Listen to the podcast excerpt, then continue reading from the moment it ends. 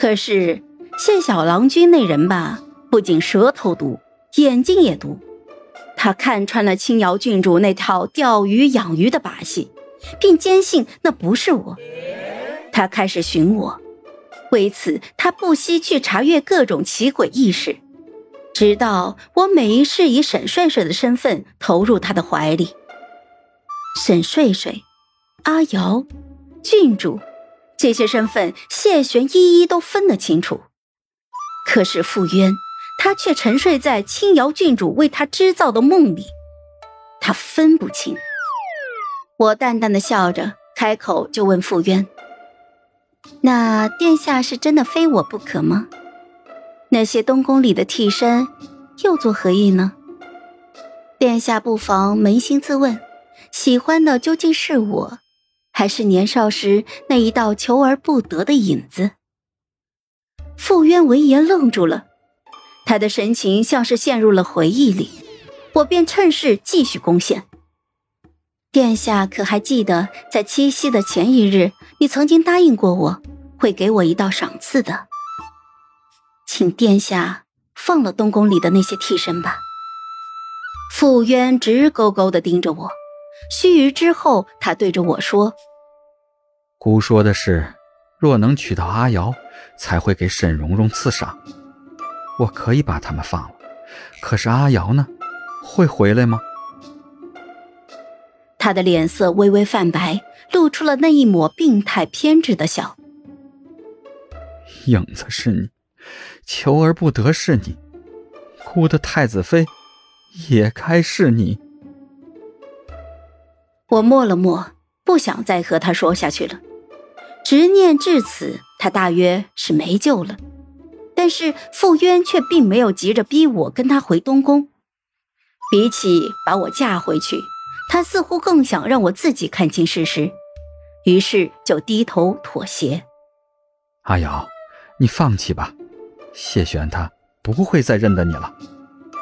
纵使早有预料，甚至这一环早就在我的计划当中，可当傅渊说出这句话的时候，我还是心头一沉。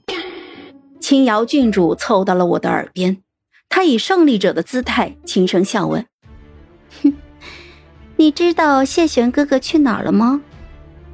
他呀，去给我买糕点了。好不好奇呀？我是怎么知道你是重生者的？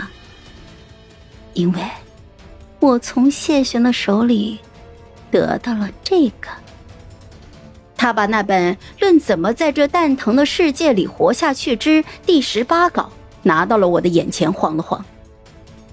哎呀，真是的！本以为随便找个小世界留下来养老就好了，要不是必须得到男主的好感度，我也懒得对付你了。没想到你和男主的攻略难度这么高，你还能重生？我的指尖微微拢紧。他随手翻了几页。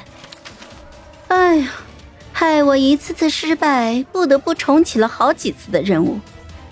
系统呢，天天跟我抱怨说快负荷不了了，不能再重启了。算了，这一次啊，我就不杀你了，免得一杀你，谢玄又发疯。你呀，就眼看着我和谢玄在一起吧。哼哼。这样也不错呀。听他这样说，我便知道了，我赌对了。我的重生与青瑶郡主重启系统有关，但是他与我不同，我会有每一世的记忆。可是他每一次重启系统，或许是为了保证那所谓的攻略难度，他的记忆也会重启。每一世对他来说都要从零起步。一次崭新的开局，他以为他看到了我写的重生记录，就占得了先机。可是谁说那书里的内容就全都是真的呢？好了，本集故事就说到这儿。有什么想对我们说的，欢迎在下方留言。那我们下期见。